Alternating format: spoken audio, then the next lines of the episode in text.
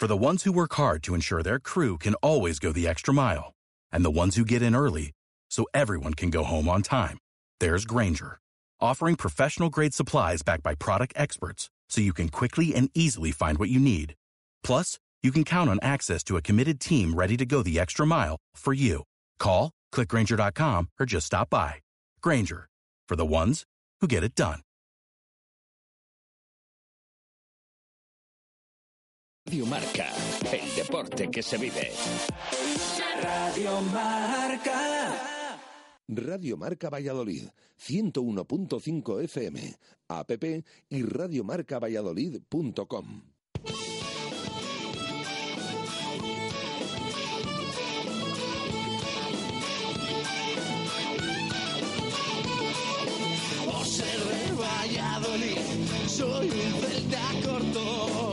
ser de Valladolid, Pucela no es poco.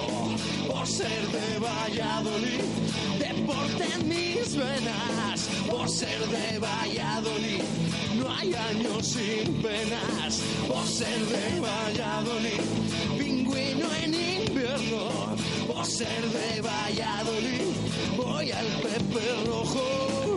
Por ser de Valladolid, balonmano es huerta. Por ser de Valladolid, el frío no es problema. Por ser de Valladolid, Lalo es leyenda. Por ser de Valladolid, blanco y violeta. Por ser de Valladolid, agua pucela. Directo Marca Valladolid. Chus Rodríguez.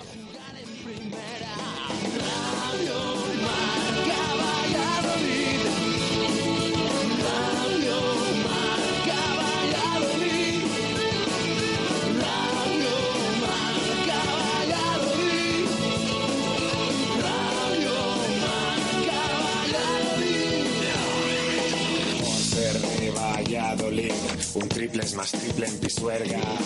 Por ser de Valladolid, Copa de la Liga. Por ser de Valladolid, soy del chami del quesos. Por ser de Valladolid, el deporte es esto. Por ser de Valladolid, se sufre hasta el 90. Por ser de Valladolid, las chicas también juegan. Por ser de Valladolid, hockey y básquet con ruedas. Por ser de Valladolid, yo siempre voy con el pucela.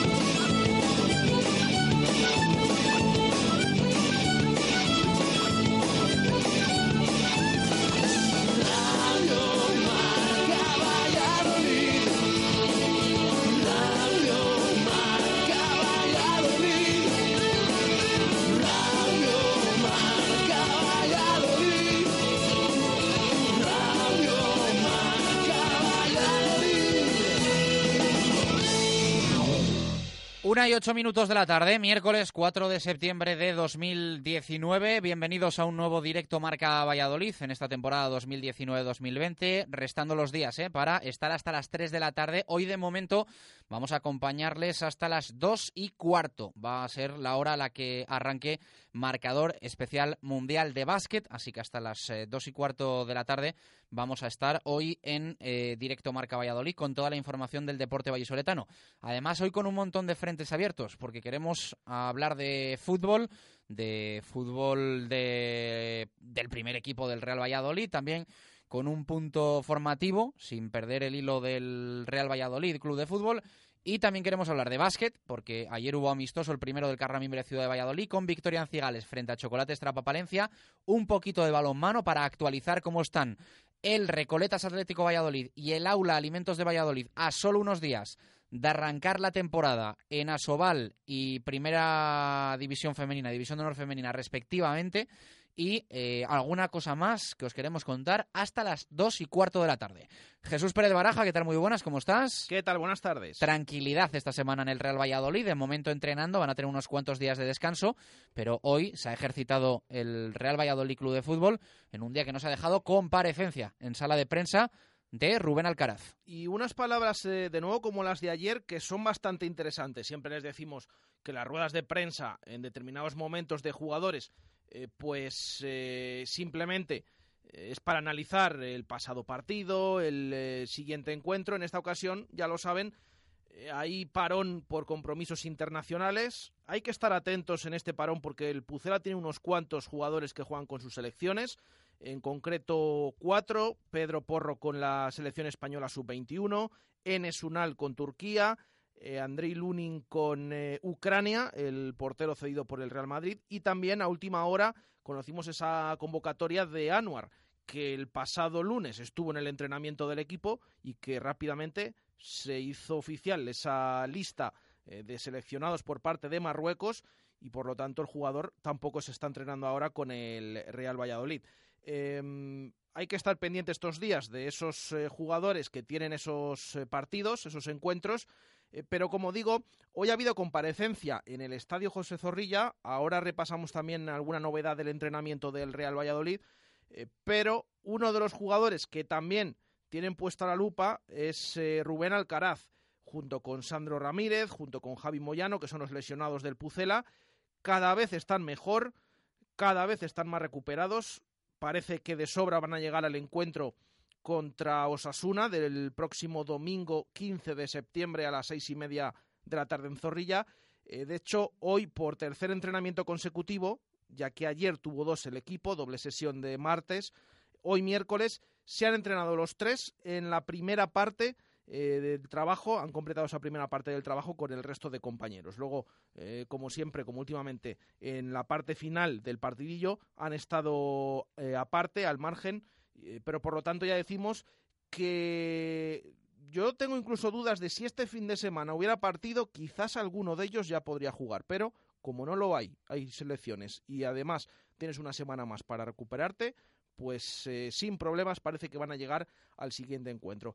Y aparte de por ser noticia, por el tema de la recuperación de su lesión, Rubén Alcaraz también ha sido preguntado en sala de prensa por esas declaraciones eh, recientes de Miguel Ángel Gómez en el cierre del mercado de fichajes, en, la que, en las que eh, perdón, em, comentó em, que el jugador había tenido ofertas para salir del Real Valladolid y que había decidido quedarse.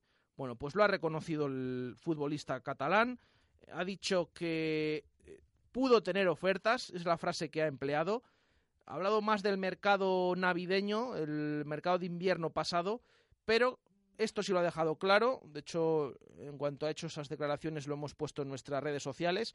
Ha dicho textualmente: Tengo claro que quiero seguir aquí porque soy feliz y porque quiero crecer con el Real Valladolid. A la vez que crece el club, dice que tiene buenas sensaciones, que le gusta lo que ve, que le gusta el proyecto y que está muy contento y que por lo tanto no ha escuchado ofertas y se ha querido quedar en el Real Valladolid. Nos quedamos con esas declaraciones de Rubén Alcaraz, que ya decimos eh, de manera más amplia, pues ha analizado todos los temas de actualidad del Pucela. Cada vez escuchamos más este discurso en los jugadores del Real Valladolid Club de Fútbol, lo cual nos gusta y lo cual quiere decir que este proyecto está creciendo y que muchos eligen quedarse, que muchos eligen quedarse en el Real Valladolid. Eh, vamos a escuchar sonidos de Alcaraz. Eh, arrancaba esa rueda de prensa, pues precisamente en esa línea. Las ofertas presente y futuro del jugador del Pucela, del mediocentro. Bueno, eh, yo lo primero de todo soy un jugador que, como todos sabéis, a mí me ha costado mucho llegar donde estoy. Estoy agradecido al Real Valladolid, así que yo soy feliz aquí creo en el proyecto que hay y quiero seguir ayudando al Real Valladolid. Así que se ha especulado con, con rumores, con noticias o, o, con alguna oferta que sí que es cierto que el año pasado en Navidad pude tener y, este verano, pero creo que eh, mi cabeza está centrada aquí y es lo que quiero. Así que eh, a seguir ayudando al Real Valladolid en este proyecto. Bueno, yo no quiero entrar en, valorar quién las ha parado o quién no. Eh, yo tengo claro que quiero seguir aquí, que es un, club que quiere crecer y yo quiero crecer con ellos. Sí, perdona que me repita, pero, pero yo soy un jugador que, tengo las ideas claras, que soy maduro y que quiero que lo mejor de mí es que sé lo que quiero y lo que quiero es que es un, un proyecto ambicioso, un proyecto que, que, creo en él y que quiero seguir ayudándolo. Así que si el día de mañana nos tenemos que volver a sentar, eh, agradecido otra vez al Real Valladolid y, hacia adelante. Bueno, pues las palabras de Rubén Alcaraz sobre eh, su futuro y cómo ha vivido también este verano. Hace este balance de lo que está siendo esta temporada 2019-2020. A ver, eh, sí que es cierto que en primera división eh, tenemos que jugar en todos los campos y era un, calendario complicado y, a priori eh, era, era, claro que iba a ser complicado el inicio de liga, pero lo hemos sabido jugar, lo hemos sabido competir y tenemos cuatro puntos de nueve y sobre todo creo que hemos hecho un buen inicio de liga por sensaciones, por, por a nivel de juego y y hay que seguir en esa línea porque lo más importante es llegar al objetivo real, que es poder salvar la categoría y todo pasa, y siempre lo diré, por nuestro estadio y nuestra gente aquí en, nuestro campo.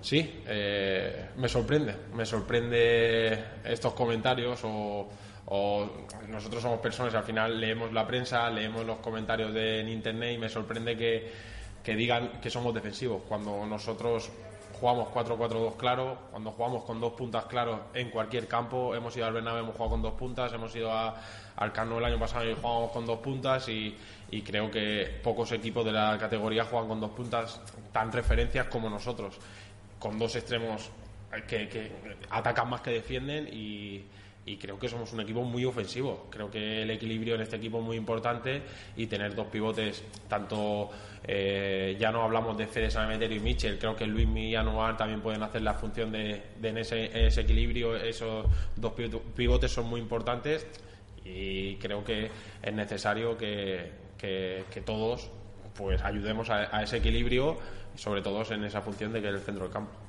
Sí, eh, debemos aprender del año pasado, de los puntos que perdimos aquí en casa y creo que nos tenemos que hacer más fuertes. Eh, ojalá sigamos sacando puntos fuera, que eso nos, nos hará crecer y, eso demuestra que el equipo compite en cualquier campo y sobre todo que en nuestro campo tenemos que ser más fuertes y, hacer que creo que lo conseguimos el año pasado, que el que venga aquí a Zorrilla a sacar puntos tenga que sudar la camiseta. Las palabras de Rubén Alcaraz sobre lo que va de temporada y esos partidos exigentes que ha tenido el Real Valladolid hasta la fecha. Se le preguntó también específicamente por un jugador, por un compañero, por Fede Sanemeterio. Y ahora van a escuchar los oyentes la primera respuesta que ha tenido. La pregunta era si se ve jugando, formando pareja en el centro del campo con Fede Sanemeterio eh, porque hemos visto las prestaciones que da uno, las prestaciones que ha dado otro en estos dos partidos en el que ha estado Rubén Alcaraz eh, lesionado. Siempre se dice eh, que uno es el suplente del otro, pero se le preguntaba si son compatibles. Y desde luego que la respuesta del centrocampista del Pucera, en este caso de Rubén Alcaraz, eh, lo dejaba claro porque dice que absolutamente sí. Eh, y además ha valorado que los partidos de Alcaraz, perdón, de Fede San Emeterio han sido muy buenos y que piensa que es un jugador que va a dar mucho a este Real Valladolid. Bueno, pues le escuchamos hablar del cántabro de San Emeterio. ¿Qué te voy a decir, no? sí, sí, creo que San Emeterio ha hecho buenos partidos, como el equipo. Eh, creo que es un jugador que nos va a ayudar durante todo el año y así que siempre hay que estar disponible para, para las dos versiones las palabras de Alcaraz. Eh, habló también de cómo se encuentra. Ya saben, esa lesión, lo comentaba un poco ahora por encima Jesús Pérez eh, Baraja, eh, que él le mantenía o le mantiene fuera hasta el partido frente a Osasuna en el estadio José Zorrilla. Cuando se le pregunta cómo está de esa lesión, dice esto Rubén Alcaraz.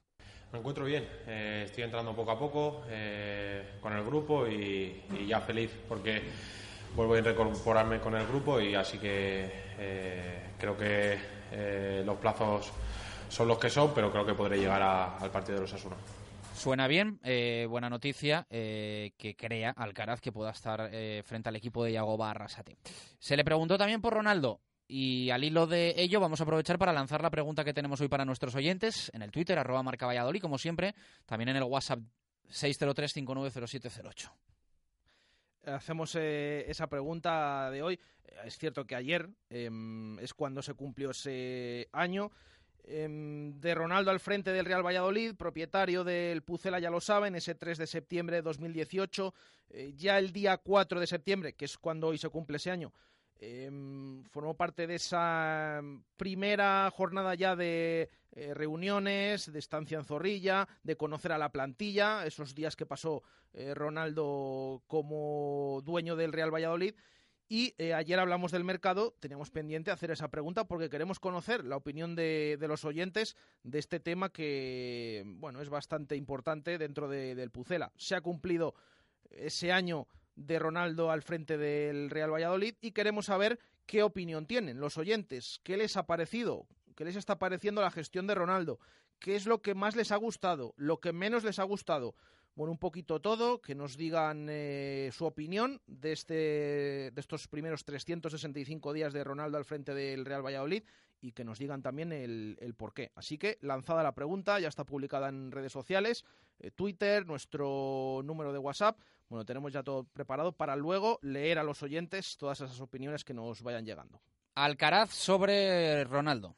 Bueno, creo que ya sabemos Ronaldo eh, la implicación que tiene en el club, la implicación que tiene en este proyecto, pero creo que eh, Ronaldo al final él quiere crecer y nosotros queremos crecer con él. Creo que todo tiene que ser un barco y en ese barco nos tenemos que subir todos y, nosotros demostrar en el campo y él demostrar en el día a día que lo está haciendo para facilitar las cosas sobre todo a nosotros como jugadores y al club. Bueno, pues esas palabras sobre el máximo accionista, propietario del Real Valladolid, el jefe de Rubén Alcaraz, Ronaldo Nazario. Eh, se le preguntó, por último, sonido de Alcaraz sobre su posición, porque también esto nos ha llevado a un debate aquí sobre eh, si eh, esa entre comillas, poca competencia que parece tener Michel Herrero en su puesto, aunque está la figura de Álvaro Aguado, a la cual yo no descarto que, bueno, pues termine siendo un jugador relevante. Parece pronto para, para Aguado en primera división, pero nunca se sabe. Y ya saben que en el fútbol, cuando uno aprovecha una oportunidad, cambia todo en, en, cuestión de horas. Pero eh, es verdad que aquí hemos planteado que antes de tirar de Aguado, eh, lo que haga Sergio González cuando, por ejemplo, Michel no pueda estar, es Fede San Emeterio o Anuar contención y un pasito adelante de Rubén Alcaraz.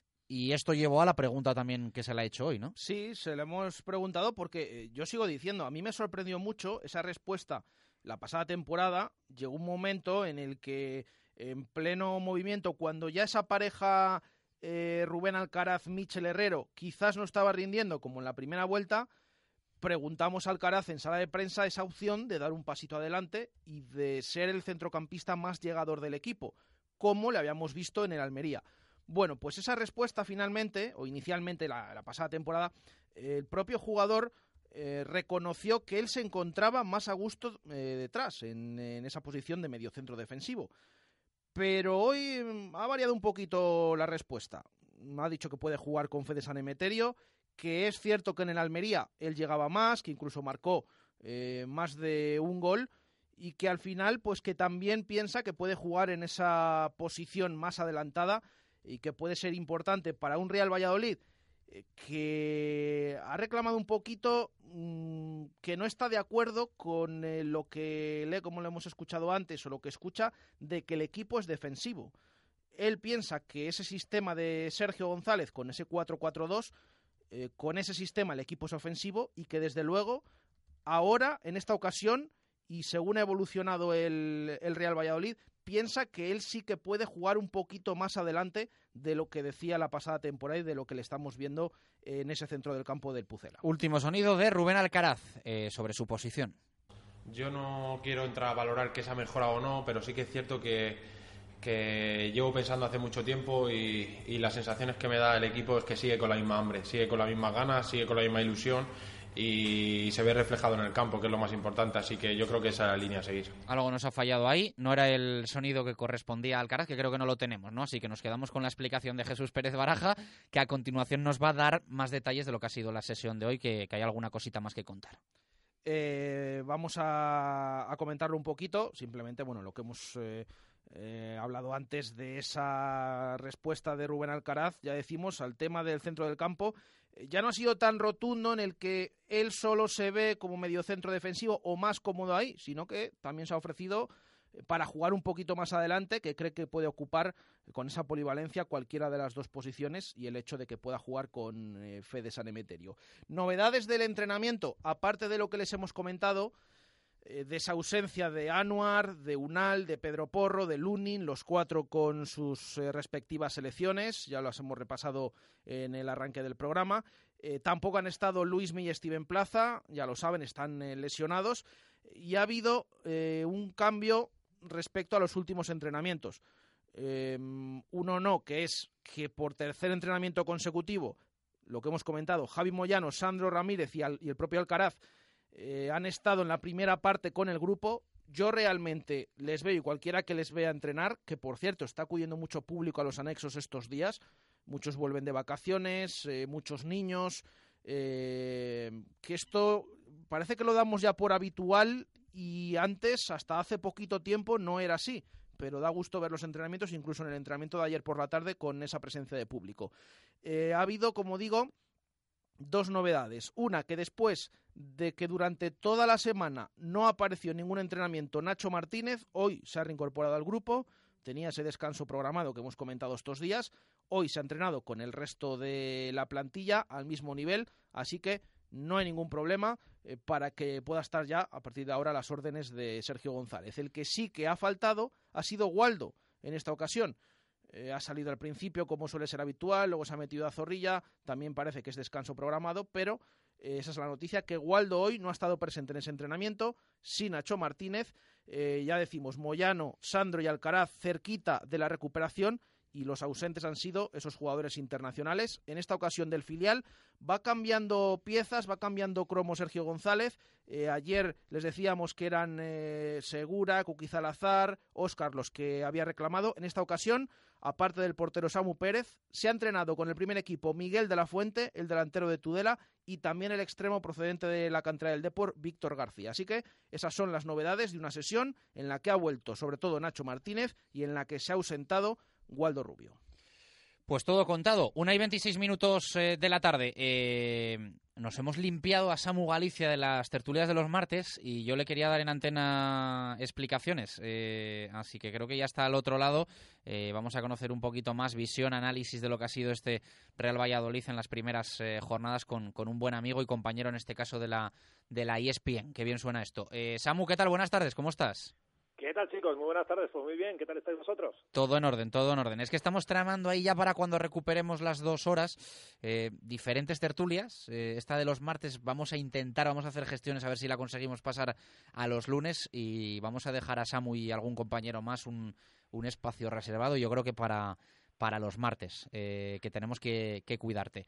Eh, que ahora te has hecho youtuber, claro. Eh, como eres un eres millennial, de moda, uno se viene arriba y se, y se abre un canal de YouTube. ¿Cómo es esto? pues las vacaciones, que son muy malas. yo nosotros que trabajamos en esto del periodismo no sabemos parar y nada que he tenido un poco de vacaciones digo, bueno, pues voy a hacer algo así un poco diferente para quitarme un poquito para liberarme un poco la cabeza de todo el trabajo y al final pues mira, he seguido montando, he seguido haciendo cosas de edición, pero ya de una manera más, más personal, no podemos parar, de verdad. Bueno, eh, ahora tienes la presión, claro, de que, de que tus fans estamos deseando que saques que saques nuevo vídeo, estamos estamos enganchados a tu canal.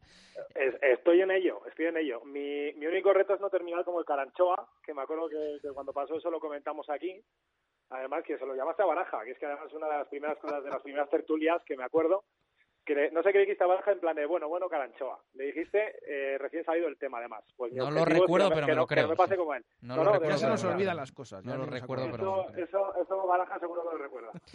eh, bueno, ¿cómo estás viendo al equipo? Eh, el, en puramente visión resultadista, victoria, empate, derrota. Entiendo que se pueden sacar más conclusiones que, que esos cuatro puntos, ¿no?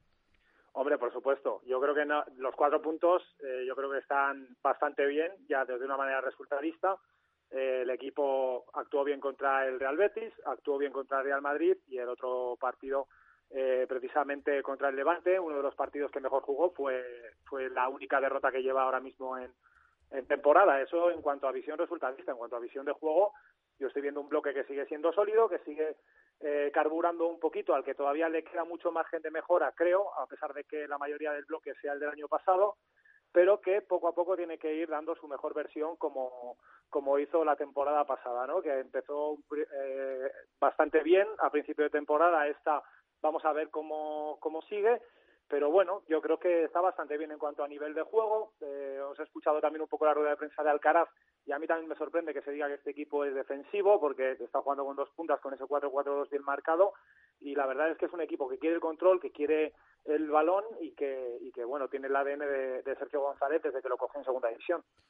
Y bueno, hablas de equipo, hablas de Sergio, la plantilla como tal, los jugadores, ¿eres de los que para ti lo que se ha conformado está eh, por debajo de las expectativas generadas? ¿Esperabas más o intuías que iban por aquí los tiros? Hombre, yo era de los que me esperaba un medio centro defensivo, ofensivo, pero que sí que echase un cable a Mitchell en el medio del campo, porque hay muchas veces que a Mitchell se le ve que, no llega bien físicamente al término de los partidos y se le ve que también es porque Mitchell no está jugando solo arriba, sino también es un jugador que está bajando ahora mucho a defender, está recorriendo muchos metros hacia atrás y eso le está lastrando sobre todo en los tres cuartos de terreno de juego, que es donde yo creo que la gente le pide más a Mitchell. Pero bueno, yo me esperaba un mediocentro defensivo-ofensivo, sobre todo para que le diese un, un plus a este equipo, un mediocentro todoterreno, como fue, por ejemplo, la, el fichaje de Alcaraz la temporada pasada, que fue uno de los mejores fichajes. Y bueno, pues tenemos a San, a San Emeterio que, ¿por qué no? Puede jugar con, con Alcaraz al lado, que sería un medio del campo, desde luego, con muchísimo músculo. Eh, la verdad, yo creo que se ha dado un salto de calidad. Eh, se hablaba Miguel Ángel Gómez de que se iba a dar un salto de calidad en la plantilla y yo creo que se ha dado. Creo que se han reforzado bastante bien, eh, sobre todo la, la, faceta ofensiva con la llegada de Sandro. Creo que es un jugador que nos va a dar mucha alternativa, sobre todo en el ataque. Ya se le vio en el partido contra el Betis, que, que prácticamente bueno jugó los, los 10 minutos hasta que se lesionó, pero en esos 10 minutos fue fundamental. Fue el que hizo la expulsión eh, del portero del Betis y el que acabó condicionando al final los 90 minutos, eh, ya te digo, en una en una sola jugada. Pero claro, eh, yo por ejemplo veo que le, la plantilla sí que da un salto de calidad, pero sí que es cierto que ves otras plantillas como la del Mallorca, como la de eh, Osasuna, y, y demás que dices, bueno, eh, creo que se han reforzado bastante mejor en cuanto a nivel de nombres, pero ya habría que aclarar si, eh, y sobre todo viendo el traspaso de eh, cómo va eh, la, la liga y cómo va desarrollándose esta temporada, si esos nombres que han llegado eh, conforman una plantilla y un equipo compacto o simplemente se queda en eso en nombres. Yo, por ejemplo, creo que Valladolid ha conformado una plantilla, no solo nombres. Bueno, pues eh, estoy de acuerdo contigo, pero sí que queda un poco la sensación eh, que a nivel de fichajes de calidad, eh, tú citabas al Mallorca. Em, quizá lo que podemos un poco eh, decir, o algunos pensamos, es que el Mallorca ha hecho fichajes en su ascenso a primera que nosotros la temporada pasada ni nos imaginábamos. Ni nos imaginábamos. Yo creo que eso es una, eso es una realidad, ¿no? Eh, esta temporada al final yo creo que haces llamas un grupo, eh, que ciertas piezas las eh, corriges y que mejoras claramente lo que había el año pasado, porque yo creo que esa es la clave. Eh, lo que se ha traído, yo creo que en todas las posiciones mejora lo que había el año pasado. Para mí esto es indudable y casi innegociable, pero mmm, si es verdad que nos queda también un poco esa sensación de que con dos, tres ajustes más esto podría tener una pinta estupenda. Pero bueno, iremos viendo a ver qué es lo que pasa y, y te iremos escuchando aquí en Radio Marca Valladolid. Así será. Un fuerte abrazo, Samu, gracias. Un abrazo, chicos, pasadlo bien. Una y 33 minutos eh, de la tarde. Eh, nuestro youtuber Samu Galicia, eh, al que escucharemos bastante en esta temporada 2019-2020, aquí en directo Marca Valladolid. No vamos a tener partido del primer equipo este fin de semana, parón por selecciones, eh, pero sí que juega el Promesas, ¿no? Juega el Promesas, eh, aunque eh, yo no descarto que en el entrenamiento de mañana, que es a puerta abierta, se pueda llegar a disputar una especie de partido de entrenamiento que es lo habitual cuando el equipo luego se ha marchado días de descanso. Eh, ya digo, de momento el club no nos ha confirmado nada de si esto se va a producir, eh, pero hemos visto durante los meses eh, de septiembre, octubre, eh, noviembre, esos parones que hay antes de final de año, incluso un partido 11 para 11 del primer equipo o incluso jugando el promesas. Vamos a ver el entrenamiento de mañana. De momento, ya digo, está mm, planteada esa sesión de entrenamiento, última de la semana antes del parón, porque el equipo eh, va a descansar tanto viernes, sábado y domingo. Lo ideal, o sea, lo que se prevé es que vuelvan el lunes por la tarde a los entrenamientos para que tengan eh, otro eh, mediodía más de descanso. Así que estaremos pendientes si mañana a partir de las 10 de la mañana pues se produce ese partidillo que suele ser habitual para sustituir eh, que no hay encuentro el fin de semana oficial por eh, un partido no amistoso, pero sí entre los miembros de la propia plantilla del Pucela o incluso utilizando la de un promesas que efectivamente juega el próximo domingo a las 6 de la tarde eh, se ha instalado un poquito también, aprovechando que no coincide con partido del Real Valladolid, eh, lo del domingo por la tarde. El primer encuentro ante Lizarra fue a las seis y media. En esta ocasión, campo de hierba natural, que es la novedad de esta temporada en el filial, eh, ante el Leyoa, que precisamente es un equipo vasco, ya lo saben, en esta temporada el equipo ahora dirigido por Javi Baraja ha sido encuadrado en el grupo 2, ya no juega con madrileños, con canarios, eh, con eh, gallegos, sino que lo hace con vascos, con navarros y eh, con riojanos también. Bueno, el de este ¿Te gusta más este grupo? Mm, en cuanto a fútbol, quizás no, porque son equipos más rocosos, a lo mejor más, más complicados. Hay mucho campo también de hierba artificial de alguno de estos equipos, pero también hay nombres eh, importantes, pero a mí, me, a mí me gustaba más eh, el tema de los equipos gallegos, al final también por nombres. ¿Te gustaba más el otro grupo? Me gustaba más el otro grupo y el tema de equipos madrileños. Ahora, más por el nivel que veías, quizás. Ahora en el grupo 2 a lo mejor también viene mejor para que el Promesas pues eh, sea más competencia directa y no haya equipos con tanto nombre como había la pasada temporada con los equipos de Madrid, que ya estamos viendo el rendimiento que están dando, que cada vez hay más equipos en segunda, incluso el Fuenlabrada ha ganado los tres partidos en, segunda división y ha sido rival del Promesas últimamente. Estaba la Ponferradina también, se mantiene la cultural porque eh, al final es de, tu comunidad, eh, pero yo creo que hay mucha diferencia de jugar contra equipos gallegos y madrileños a jugar contra equipos vascos, a pesar de que estos sean más rocosos. Así que el domingo a las seis, el que viene es el que ahora está colista, el Leyoa, que precisamente perdió la pasada jornada contra el equipo, el Izarra, al que el, Real Madrid Promesas le marcó cuatro goles en, la jornada inicial. Así que veremos ese encuentro después de la derrota en Pamplona el encuentro del Promesas contra el Leyoa, domingo a las 6, repito, campo de hierba natural de los anexos. Intuyo que con bastante ambiente en los anexos para saciar un poco el mono de fútbol que tenemos todos y después de que en el estreno hubiese bastante gente, yo creo que, que el domingo a las 6 de la tarde va a haber bastante gente. Ya en plenas fiestas de Valladolid, puedes hilar un poquito por delante, por detrás, ahí tal. no te rías, no te rías. No, en la zona... no te rías que ya estás tramando algo. En la zona eh, ya lo saben, del estadio, pues eh, además el partido el domingo por la tarde, que a lo mejor por la mañana a mucha gente apetece menos. Mira, por, la, no, por la mañana vas a ver a Pepe Rojo la Supercopa de Rugby, Braca Alcobendas. Está bien, está bien. Te vas ahí a las casetas regionales a comer y ya hasta las seis que vas a ver al Promesas. No te creas que no lo tenía yo pensado dentro de lo que tenemos, eh, los cometidos que, que tenemos, pero sí, el domingo a las seis, también ese partido del, del Promesas. Eh, tercera jornada, ya decimos, en los anexos contra el Leyoa. Bueno, eso va a ser el domingo eh, a las 6 de la tarde, domingo 8 de septiembre. El sábado a las 6 y desgraciadamente no en los anexos de Zorrilla, se estrena el Juvenil A de Ricardo López.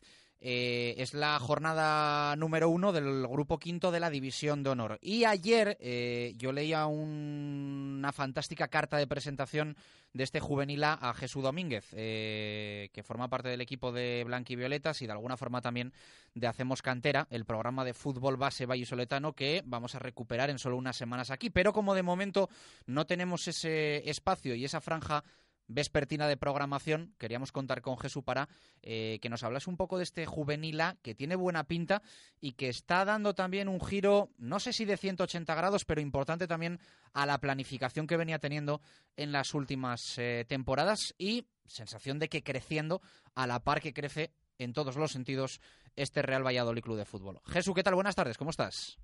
¿Qué tal? Buenas tardes, compañeros. Y claro, al final a nosotros, eh, por parte del club y oficialmente, nos llegan los fichajes del primer equipo, los fichajes del Promesas, pero ahí se queda un poco esa línea informativa porque entiendo que tampoco el Real Valladolid puede trasladar, ¿no? Los, los pues igual cientos de fichajes que puede llegar a, cerrar en un verano, eh, si contamos todos los equipos y toda la estructura del Real Valladolid. Eh, un juvenil A, un división de honor, un divi, como decís vosotros, que, que va a presentar bastantes cambios, ¿no? Tiene muy buena pinta. Con respecto a la temporada pasada, repetirán muy poquitos jugadores porque hay muy pocos futbolistas que no hayan pasado eh, a etapa senior. Eh, la mayoría de ellos, como bien sabemos, han sido cedidos al Tordesillas. Hemos tenido también el caso de Morante estos días, que se ha ido al Santa Marta. Eh, esto provoca que tenga que entrar una generación posterior que ya es competitiva también, porque el equipo de Liga Nacional, que este año va a entrenar eh, Julio Batista, pero las dos temporadas anteriores entrenó Pereira, fue campeón hace dos años y fue subcampeón la temporada pasada. La temporada pasada fue subcampeón posiblemente por una cuestión eh, reglamentaria, porque cometieron una alineación indebida bastante imprevisible en, las primeras jornadas y fue lo que les eh, quitó del campeonato a estos jugadores que vienen compitiendo de una manera muy fuerte en los últimos años, también en el alta cadete, se le están sumando futbolistas de fuera. Eh, en los últimos años ha habido, mm, yo he apuntado el dato, en la temporada 2017-2018 hubo 10 fichajes, en la, en la pasada, en la 2018-2019, hubo 7. No tenemos el concepto de captación tan amplio porque normalmente eran jugadores pues bien de aquí de Valladolid, del Parque Sol, de la Sur principalmente, bien de Castilla y León, como el propio Morante que vino de Santa Marta, como algún jugador más que puede venir del fútbol Peña. Este año se ha abierto el abanico de tal manera que hay dos fichajes que vienen de la cantera del, Barcelona, del Valencia, perdón, hay uno pendiente de ver si se fragua que vendría de la cantera del Barcelona. Hemos firmado al, al capitán del juvenil B del Real Madrid, campeón el año pasado con Raúl González Blanco en el, banquillo de la Liga Nacional Madrileña. Bueno, eh, se ha abierto de, una manera que resulta interesante porque implica un desembolso económico, incluso si, si se me permite la expresión, de cara a la captación. se echaba un poquito de menos estas temporadas atrás y a nivel potencial a mí me hablan muy bien de, varios de estos futbolistas. Eh, voy a meterte en un follón. Eh, ¿Te gusta que se traiga gente de fuera? Y entiendo que responde a que en casa eh, para esos puestos determinados eh, falta ahora mismo pues algún jugador y calidad o no dan la talla eh, hasta ese punto. En el tema del promesas, este verano, sobre todo en estas últimas semanas, yo he leído bastantes críticas a que no se apueste por la gente de casa, que muchos, como tú comentabas, también han salido y, se ha traído gente de fuera. Eh, ¿tu opinión a ¿En tu opinión a qué responde un poco todo esto y, si a ti te gusta o, preferirías un proyecto de cantera más modesto o entiendes que para lo que busca el Real Valladolid, que es llegar primer equipo, eh, jugadores que luego puedan ser traspasados, es decir, tener calidad y nivel, crees que, es la línea correcta? Yo creo que es la línea correcta porque viene a colmar eh, vacantes vacíos que quizás no había. En el caso del Promesas se está intentando aproximar lo más posible al primer equipo. Yo jamás diría que no a un jugador como Diego Alende, por ejemplo, o como Marco, Marcos André, que ha terminado cedido. En el caso del División de Honor, pasa parecido. Es verdad que, por ejemplo, hay una pequeña superpoblación, como sucede con el primer equipo y con el Promesas, en la parcela central, en el centro del campo, han venido tres jugadores fichados, aparte había ya un par de jugadores potenciales para, a mi modo de ver, que, tenían eh, ya nivel y que ya estaban en estructura, pero por ejemplo han venido centrales que no había, y no es que no hubiera en estructura Real Valladolid, sino que seguramente a nivel Valladolid, e incluso me atrevería a decir a nivel Castilla y León, quizás para un equipo de primera división no lo hubiera. Eh, es el caso de Héctor Blanco, por ejemplo, un chico que viene del Lugo, y es el caso de Jesús Palmaique, un chico que viene del Real Murcia, son dos jugadores que vienen de fuera, pero porque aquí no, como, como digo, no lo sabía. Si no vinieran captados esos futbolistas, pues probablemente el Real Valladolid tendría un déficit en la posición. En la delantera pasa parecido. Han firmado un jugador que viene de la cantera del Valencia, Slavi, un chico de origen búlgaro, y es que aquí no hay delanteros. Es cierto que del Parque Sol, por ejemplo, ha salido un chico eh, mata hacia el Numancia y que va a jugar en División de Honor también, pero quizás para una cantera de un primera y para la intención que hay también en el club sea difícil, porque todo esto, el adquirir, el captar a futbolistas de este tipo, es porque la intención clara que hay y que a, mí, Alberto Marcos, me, me llevó a manifestar personalmente, es que estén lo más cerca posible del nivel del, del promesas y que a largo plazo, evidentemente, que cuanto antes puedan competir en primera división a poder ser, pues mejor.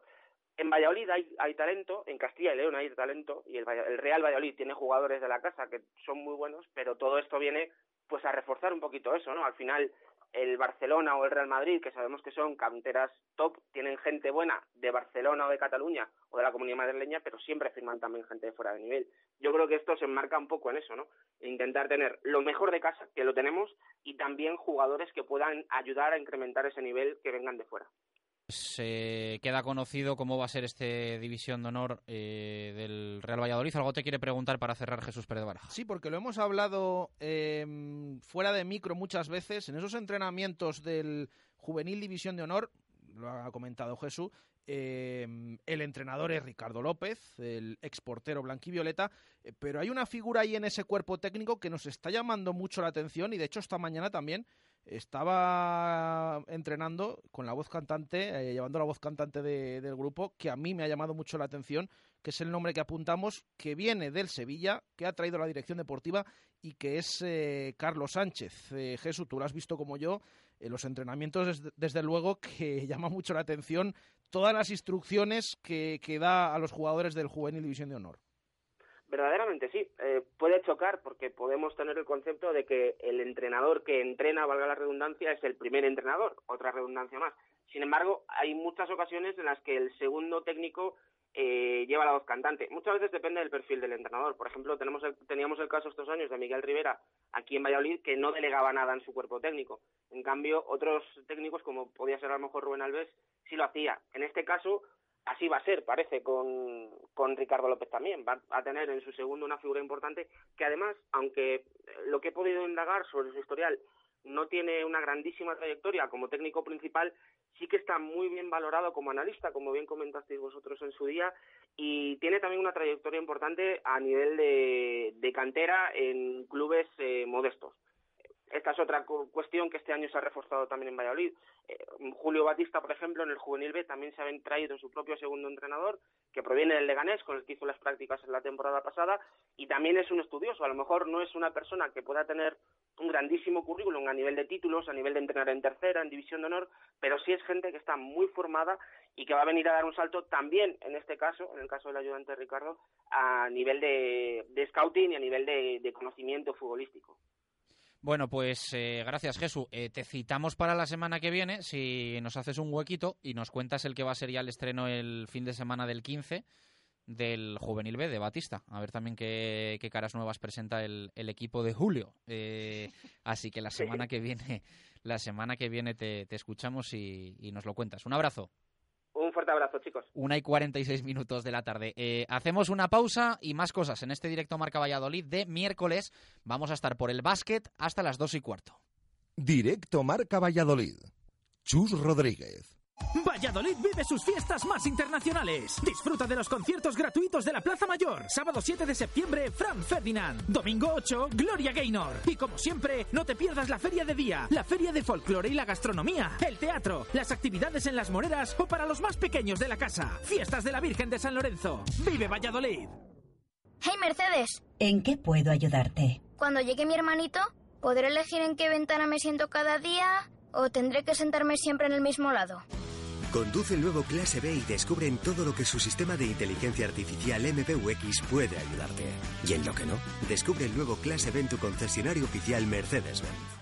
Adarsa, concesionario oficial Mercedes-Benz en Valladolid. Nuevas instalaciones en Avenida de Burgos 49. ¿Quieres comer un buen menú del día? Restaurante La Dama de la Motilla. ¿Te apetece comer con la familia un buen menú fin de semana? Restaurante La Dama de la Motilla. ¿Te gustan las tapas y el buen vino? Gastrobar La Dama de la Motilla. ¿Comida o cena de empresa? La Dama de la Motilla. Consulta nuestros menús de bodas y comuniones. Te sorprenderán. En el corazón de Fuensaldaña, La Dama de la Motilla. ¿Cuál es el plan que nunca falla en Valladolid? Unos bolos en Bowling Zul. Pícate con tus amigos, con tus compañeros de trabajo o con tu suegro. El buen ambiente y las risas están garantizadas. Abierto todos los días a partir de las 5 de la tarde. Ahora con Parque Infantil. Estamos en la avenida de Salamanca 110, junto a la fundición Bowling Zul. En el Cocomo Sport se han vuelto locos y hacen que cada día de la semana sea especial y diferente. Los lunes bingo, los jueves especial jarras mau con perrito caliente, los viernes karaoke, los sábados especial copas y los domingos vermú de super tapas. Y como siempre, bollería o pincho con café o consumición.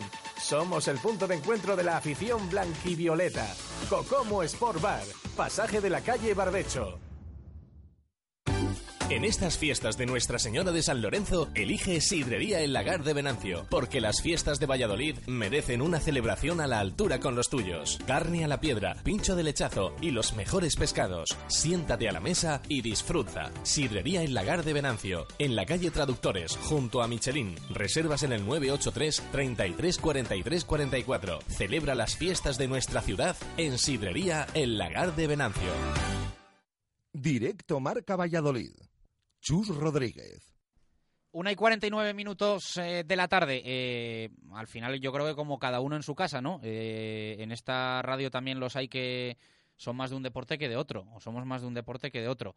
a Marco le gusta mucho el balonmano, yo soy muy futbolero, aunque me gusta también mucho el ciclismo. Desgraciadamente no tenemos muchas oportunidades para hablar de ello a nivel local. A Garrido le gusta mucho el básquet, a Baraja le gusta todo, eh, hasta la pelota, que el viernes vamos a hablar mucho de pelota porque nos vamos a hacer un programa especial a, Iscar, ya lo contaremos, pero se disputa en Iscar el Campeonato de Europa de Pelota y vamos a estar haciendo un programa especial el, el próximo viernes.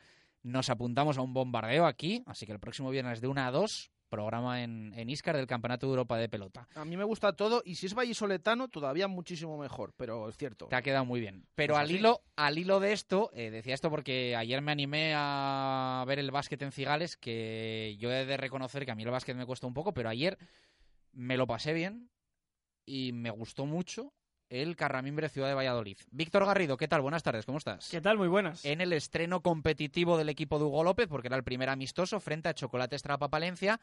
Y la verdad es que todos pensábamos eh, antes de empezar el partido, Palencia ya ha jugado un amistoso y ha ganado a estudiantes. Eh, es cierto que Palencia también con muchos fichajes, pero el Carramimbre Ciudad de Valladolid, nuevo entrenador, nuevo proyecto, muchas caras nuevas. Y algunos estábamos ahí un poco como diciendo, pues igual hoy nos cae un poco aquí de, de bañito. Y todo lo contrario, ¿eh? El baño le cayó en los eh, tres últimos cuartos a Palencia, que en el primero vivió del tiro exterior, pero después atascado y un muy buen carramimbre en juego y sensaciones. Efectivamente, yo me incluyo, había escepticismo, era el estreno, primer partido, digamos, semioficial, primer encuentro con Hugo López en el banquillo. El cambio es enorme, que al menos eh, Chocolate Estrapa Palencia ha mantenido al técnico. Es verdad que con muchos fichajes, pero de mucho renombre también. Eh, así que venían, de hecho, de ganar a Movistar Estudiantes, equipo de ACB, con lo cual íbamos eh, quizá con el freno echado, se podría decir, pero eh, como tú bien has dicho, triunfo del Carramimbre y sobre todo muy buenas sensaciones. 81-72 fue el resultado final. Es verdad que le costó arrancar al conjunto vallesoletano. En el primer cuarto, eh, Palencia empezó con un 0-5 de inicio, muchos errores, muy poquita anotación durante varios minutos. de hecho, reventó al final, en el final del primer periodo, Travis Bader el partido, anotó 12 puntos em, prácticamente consecutivos, cuatro triples, cuatro de cinco en los que firmó el jugador estadounidense que dejó, que dejó una buena prueba del potencial que tiene, bastante jovencito, con una muñeca bastante envidiable, también 12-17 finalizó ese primer periodo, pero a partir de ahí entonces el Carramimbre que se hizo con el mando del partido y no lo soltó hasta el final. Eh, dieron la vuelta con un parcial de 15-3, eh, dominaron el rebote de forma muy contundente los hombres de Hugo López, de hecho sacaron casi 20 rebotes al final del partido a Chocolate Estrapa Palencia que eh, evidenció bastante potencia, bastante fuerza en los tableros y a partir de ahí el acierto empezó a acompañar, buenos minutos de Kimball Mackenzie, de Tom Sleimanis en la dirección, eh, gran partido de Nixa Federico, 18 de valoración y a solo un rebote del doble-doble con 10 puntos y 9, y 9 capturas. En el descanso que ya vencían 37-31 los hombres de Hugo López y ya en la segunda parte de nuevo mantuvieron ese nivel de intensidad, altísimo el esfuerzo eh, que realizaron eh, los vallisoletanos, las ardillas, que también eh, en ese sentido dejaron muy buenas sensaciones porque es verdad que este año parecía que iba a haber mucha calidad calidad. De hecho, creo que quedó patente sobre el parque de Cigales, pero también se demostró que el esfuerzo es innegociable, el trabajo y la defensa eh, y la intensidad que quizá caracterizaba o que viene caracterizando desde los tiempos de Paco García, pues eh, no se han olvidado, no se han quedado atrás. Así que tremendo el esfuerzo que realizó el Carramimbre. De hecho, llegaron a tener ventaja de 13 puntos, pero eh, un gran eh, Jaime Pradilla y el acierto de 3 de Palencia, pues eh, más o menos mantuvo, mantuvo esas distancias no peligrosas, pero sí cercanas, y finalmente el Ciudad Valladolid que terminó cerrando el partido por 71 81-72, perdón, fue el resultado final y esa primera victoria en el estreno de la temporada y en el estreno de Hugo López en el, en el banquillo carmesí. Citabas a Pradilla, jugador de Chocolate Estrapa. bueno, yo creo que el único salvable ¿no? del equipo de Carles Marco, pero muy salvable. Junto con Travis, Travis Bader. hizo una gran actuación Pradilla, que ayer me contabas ¿no? que está cedido por, por el equipo de Porfi, por el equipo ACB de Zaragoza. Sí, Kai Zaragoza es eh, jugador internacional con, con España sub-18, futuro brillante el que tiene el, el ala pivot, que de hecho ayer durante algunas fases del encuentro llegó incluso a jugar de 5 a pesar de que eh, su posición eh, natural es el 4, pero es que hizo 28 de valoración, o sea, tremendo el partido de un chaval, insistimos, de 18 años que desde luego ayer demostró que, que en cuanto a edad baloncestística o a edad y madurez, eh, está bastante por encima de esos 18 añitos. Bueno, pues lo dicho, buenas sensaciones del Carramimbre Ciudad de Valladolid en su estreno competitivo con victoria en Cigales frente a Chocolate Trapa Palencia. Hugo López decía esto a la conclusión del choque. Bueno, creo que ha sido un primer test donde hemos ido viendo diferentes sensaciones de diferentes jugadores, el ritmo de juego, una primera toma de contacto con, contra otros rivales después de llevar dos semanas entrenando y bueno, cositas que hemos hecho bien, que han sido bastantes, otras que hemos de ver y, y mejorar. Nos queda todavía mucho tiempo y muchos amistosos, pero la primera toma de contacto creo que ha sido adecuada. Bueno, por supuesto que se sacan conclusiones positivas, negativas, pero eh, creo que no deja de ser un partido pretemporada donde los dos equipos hemos rotado mucho, donde yo he probado diferentes situaciones con diferentes jugadores, diferentes cosas defensivamente también. Pero bueno, es pretemporada todavía y solo es un partido. Le vimos muy intenso ayer, muy metido y corrigiendo, eh, evidentemente, muchos aspectos a los jugadores que estaban sobre la pista y también en el banquillo porque hubo muchas rotaciones en el día de ayer en, Cigales. ¿Con qué cerramos el básquet, Víctor? Nada, simplemente por apuntar que con los pies en el suelo, a pesar del partido, efectivamente vamos a quedarnos con que es el primer encuentro de pretemporada, pero sí que insistimos que ya pues eh, muy buenas sensaciones, que ya se pudieran ver esas señas de identidad, el buen trabajo defensivo, el dominio absoluto en el rebote y sobre todo pues la velocidad, las transiciones, el contraataque y, esas eh, posesiones cortas que parece que va a jugar el Carramimbre. Cerramos simplemente mencionando que hoy de nuevo ha vuelto a haber eh, presentación de jugador, de recién llegado, de Tom Sleimanis, el letón, que ayer firmó un muy buen partido. Hoy la comparecencia también ha estado Mike Hansen, así que eh, nada reseñable en eh, las palabras del jugador, pero sí nos quedamos un poco también con la madurez de palabra de este Tom Sleimanis, muy, muy solidario, destacando ayer el partido de ayer, las sensaciones y esa, sobre todo, esa sensación que transmitió el equipo de que hay muy poquito egoísmo y sí mucho trabajo coral y mucho esfuerzo colectivo. Hoy lo ha vuelto a remarcar ese, ese jugador, este Tom Sleimanis, así que eh, veremos a ver si en los próximos compromisos, el siguiente, el segundo, este sábado a las siete y media en Oviedo contra el Liberbank, equipo de Alex Reyes. Prueba también bastante importante para Hugo López y el Carramimbre. Lo contaremos el próximo lunes. Esperemos que, sigan las buenas sensaciones y las victorias, que siempre es más fácil crecer con triunfos. Y el siguiente en Tierras Vallisoletanas el día 10, así que estaremos pendientes de ello. Gracias, Víctor. Un abrazo. Un saludo. Tres minutos para las dos. Todavía queda para que arranque la Leporo para este Carramimbre Ciudad de Valladolid, pero solo unos días para que arranque la Liga Sobal y eh, también la Liga Iberdrola. Marco Antonio Méndez, ¿qué tal? Buenas tardes, ¿cómo estás? Buenas y marcadas tardes, sí, sí, tienes la razón perfecta. El sábado empieza la Liga de la Asobal y el miércoles, por aquello de un aplazamiento internacional respecto de Rocasa Gran Canaria, empezará en Huerta del Rey también la DHF, la División de Honor Femenina. Las dos ligas empiezan en realidad este sábado después de las dos supercopas ya disputadas. En definitiva, que nos metemos en harina de forma definitiva. Pues sí, y yo te quiero preguntar cómo llegan, cómo están. Hace una semana actualizábamos, eh, pero cuáles son las sensaciones antes del estreno para el Atlético Valladolid y para el Aula Alimentos de, Valladolid, que el Recoletas llega después de una derrota ahí contra Ademar León que sé que dejó mal cuerpo y que había un poquito ahí de, cabreo en algunos miembros del, del Recoletas Atlético Valladolid, que el otro día compartía yo charla con ellos y me decían que mucha gracia no había hecho, el, sobre todo cómo se había perdido el partido.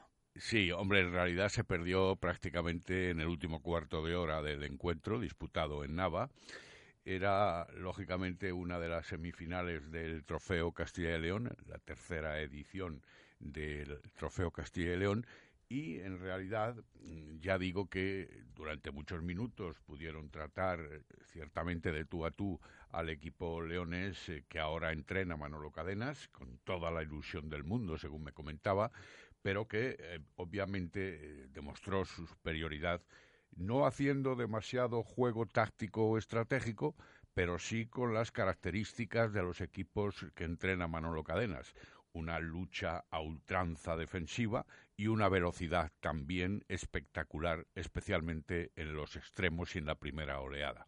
Eso en algunos momentos desestabilizó de, de manera clara al equipo dirigido vallisoletano por Carlos Ollero, que al final sucumbió con un resultado que no dejaba lugar a dudas, con un eh, perdón, 36-25, que apeaba de la posible final, lógicamente, al equipo vallisoletano. Hay irregularidades, hay momentos de buen juego, hay momentos en los que la defensa se entiende mucho mejor, dependiendo de quiénes puedan estar ocupando los puestos básicos y principales, los cuatro puestos, digamos, centrales del sistema defensivo, y hay también, en algún momento, las dudas propias de alguno de los jugadores recientemente incorporados. A los demás les conocemos todos parece que, eh, por lo visto últimamente, Robin de los Bosques, el francés, eh, que ya habla bastante español, al menos ayer por la tarde conmigo pudimos dialogar un poquito en el chapurreo francés y en el chapurreo español, lo cual parece que va en línea con lo que él prometió de en dos meses hablar castellano. En algunos momentos se entienden bien con él, en defensa no todavía eh, se complementa perfectamente con Nico López o con eh, Roberto Turrado, por ejemplo, que son los que ocupan más veces esa, esa situación central pero todo se andará, lógicamente. El que no está disponiendo de prácticamente ningún minuto es el cubano jovencito de 21 años cedido del eh, balonmano Logroño, Claudio Ramos, y sí, durante más minutos incluso que el francés y que el cubano, Artur Patrianova, el internacional brasileño, con 26 años, que procede, recordemos, del Benfica como único último equipo en el que ha defendido colores, y que en algunos momentos también se empecina en lanzar a portería en algunas ocasiones, marca buenos tantos y en otras realmente eh, se mete encima de la defensa y a partir de ahí pues prácticamente se le onnubila la situación. Y luego hablamos del aula, si quieres. Bueno, cosas a mejorar y cosas a corregir. Eh, día, hora y rival del Atlético, recordamos. A las 7 de la tarde en Nava de la Asunción, Nava de la Asunción que entrena Dani Gordo, buen amigo de esta eh, casa. buen, partido, es un eh. derby regional por todo lo alto con el recién ascendido Nava de la Asunción que jugó la final precisamente del tercer trofeo Castilla y León ante la de Mar y que también sucumbió en los minutos finales, pero se las puso muy difíciles a los de Manolo Cadenas. Bueno, pues buen partido. El Aula, eh, ¿cómo llega también a la, a la cita primera cita de la temporada? Bueno, pues si el Atlético ha jugado seis partidos y ha vencido en tres con enemigos teóricamente inferiores y ha perdido en tres con otros enemigos teóricamente superiores, ese del 36-25 ante la de Mar que narrábamos hace un instante, por el lado del aula decir que ha disputado, va a disputar hoy precisamente el último partido a las nueve de la noche y tiene pues un bagaje de cuatro victorias, un empate y tres derrotas en esta trancha de encuentros disputados. Si el Atlético Valladolid ha obtenido una media de 28,1 goles por partido a favor y 30,5 goles en contra, el Aula tiene 28 goles a favor de media y 26,1 goles en contra. Quiere decir que en esta pretemporada el balonmano aula se ha mostrado más fuerte quizá que el Atlético Valladolid, a pesar de los eh, conocidos cambios de varias jugadoras extranjeras y alguna también nacional con buena vitola. Sara Molés ha disputado menos minutos, la catalana, que viene del equipo donde jugaba Eri Cesario, Elba Álvarez, la zamorana internacional junior, las dos que precisamente van a estar en la próxima concentración, eh, ha tenido muy buenos minutos y también muy buenas anotaciones. Agustina López destacando quizá por encima del resto la uruguaya lateral izquierdo, también en la faceta goleadora y defensiva. Y luego están Yara Grosso y Yunis Camejo, la pivote, que ha tenido buen debut, apenas dos partidos ha podido intervenir, o tres, pero que evidentemente demuestra su conocimiento de los 29 años y el 1,80 de estatura. Se puede decir que el aula ha estado en la línea, lógicamente tiene que tratar de acoplar de una manera más clara y concreta sin perder su identidad de defensa ultranza y velocidad también en primera oleada especialmente, pero tiene que acoplar de manera concreta a estas jugadoras, especialmente a las que he citado, porque el resto conocen la idiosincrasia y las pretensiones del técnico Miguel Ángel Peñas. Bueno, pues eh, tendremos unos días más para hablar del aula eh, antes de que dispute esa primera jornada. Próximo miércoles 11 de septiembre frente al Rocasa Gran Canaria dos grandes partidazos, ¿eh? los que van a tener tanto el Recoletas Atlético Valladolid como el Aula Alimentos de Valladolid para estrenar sus respectivas competiciones. Sonido de Miguel Ángel Peñas. El balance de la temporada yo creo que ha sido bueno, ¿no? Eh, mira, lo que más valoro de todo es que en todos los partidos con los equipos de nuestra categoría hemos competido en todos a buen nivel. Quiere decir, en ningún momento hemos, estado, hemos sido inferiores, ni incluso, incluso a vera vera, ¿no? Porque era vera que aunque perdemos de 10 estamos igualados todo el partido y al final eh, se nos fueron en los últimos 8 minutos, nos metieron un parcial de 8-1, pero si no hubiésemos estado igualados todo el partido. Quiere decir que con, todos los equipos de, de lo que corresponde a División de Honor, como creo que va a ser así, todos los partidos van a ser igualados y creo que nos ha venido genial estos partidos que hemos hecho, hemos hecho ahí. Las eh, palabras de Miguel Ángel Peñas, eh, el miércoles, insistimos, arranca la División de Honor Femenina, la Liga Iberdrola 2019-2020 para las chicas. Abrazo, Marco. Hasta la próxima. Nos escuchamos en estos próximos días. Dos y cinco minutos de la tarde. Para cerrar este directo Marca Valladolid de miércoles, eh, queremos contar acto que ha habido hoy en el Ayuntamiento de Valladolid, donde la Fundación Eusebio Sacristán, eh, junto con el propio Ayuntamiento de Valladolid, han eh, presentado la tercera temporada de Fútbol para Todos, la escuela de, la, de fútbol inclusivo de la Fundación Eusebio Sacristán. Diego de la Torre, ¿qué tal? Muy buenas, ¿cómo estás? Hola, buenas tardes, Chus. Y bueno, pues eh, un año más, ¿no? Eh, oportunidad para 200 niños y niñas, más 100 adultos, de formar parte de este precioso proyecto. Bueno, sí, sí, sí, eso es. Al final el eslogan de, la, del, o el naming de, la escuela es fútbol para todos. Hablamos de 200 niños, 100 adultos, con los datos que cerramos el año pasado y con la ampliación de horarios de, esta temporada. Y bueno, no ponemos no ponemos eh, número, porque si al final en vez de 200 son 250, pues 250 a los que no les diremos que no y disfruten del fútbol, digamos del fútbol de antes, del fútbol de que nosotros denominamos de verdad, olvidándonos de las competiciones, olvidándonos del, del profesionalismo aunque es una escuela que, bueno, pues entre otros está dirigida por, por un gran ex profesional como, como es Juan Carlos. Eh, ¿Algún detalle, alguna novedad para esta tercera temporada o al final es, un, es un proyecto lanzado que tiene unas bases clarísimas? Bueno, el, digamos que lo que hemos hecho este año ha sido doblar el número de, de horas de, de, entrenamiento. Pasamos de una diaria a dos grupos diarios y hemos sustituido la instalación de, de, Luis Minguela en la Vitoria por Don Bosco, tal y como nos ha, nos ha indicado el propio ayuntamiento. Recordar que tenemos los lunes actividad siempre en los horarios de 4 a 6 en Huerta del Rey, en el, en el campo que fuera al lado de las pistas de pádel y tenis, el martes en el campo de la Ribera de Castilla, el miércoles en el Palero, el jueves en Unión Delicias, en Parque Cantera y el viernes, como decíamos, en, Don Bosco. No quería perder la, la oportunidad de agradecer a estos cuatro clubes eh, que nos traen sus instalaciones para, para poder desarrollar este proyecto tan, tan bonito, tan social y tan arraigado al, mundo del fútbol. Pues citado queda. Eh, esto en lo que corresponde a la escuela, pero la Fundación Eusebio Sacristán tiene muchas ramas, también la rama de las ligas que una temporada más vamos a ir contando aquí en directo Marca Valladolid semanalmente y que ahora mismo se encuentra en pleno proceso de inscripciones, ¿no?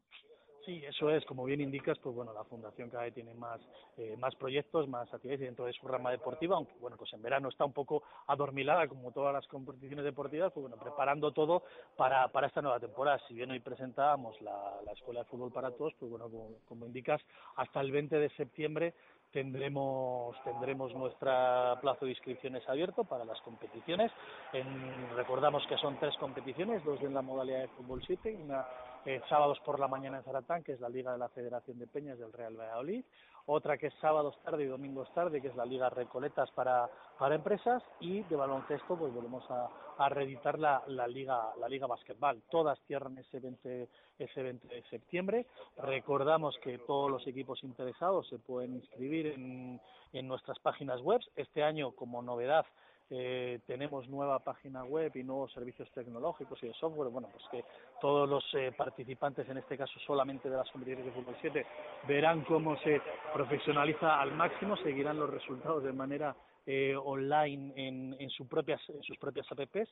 Y bueno, pues en todos esos canales, en tanto en fundacionessacristán.es como en competicionesfes.es como en la nueva web que es fes.mygol.es, pues tienen la cumplida información para poder inscribirse a esta nueva temporada y, y, que, y que les recordamos que no dejen pasar después de ese 20 de septiembre, que esta temporada lo retrasamos todo un poquito por también el retraso de las fiestas de, de Valladolid. Bueno, la Liga Amateur con enfoque profesional, asentadísima en Valladolid y que garantiza, pues eh, yo creo que ese trabajo detrás, esa transparencia también que ofrece la Fundación Eusebio Sacristán, que, que yo creo que es garante de una liga de, de nivel y siempre con, con, sorpresas, con novedades y con mucho mimo a, todos los jugadores y, y, equipos, que son un montón, más de mil eh, participantes una temporada más. ¿Algo que nos quede por contar, Diego? Nada, animar a todos eh, los participantes que tengan, tanto en el caso de, de, niños y adultos para la Escuela Fútbol para Todos, como para esos grupos eh, que quieran, como bien indicabas, hacer ese deporte amateur, que no dejen de consultarnos, que no dejen de, de, preguntarnos y que se preparen ya, que en rápido arrancamos y el balón empieza a rodar en todas nuestras disciplinas. Diego, gracias, un abrazo. Un abrazo, Chus. Dos y diez minutos de la tarde. Diego de la Torre, una temporada más, la Fundación Eusebio Sacristán en directo marca Valladolid.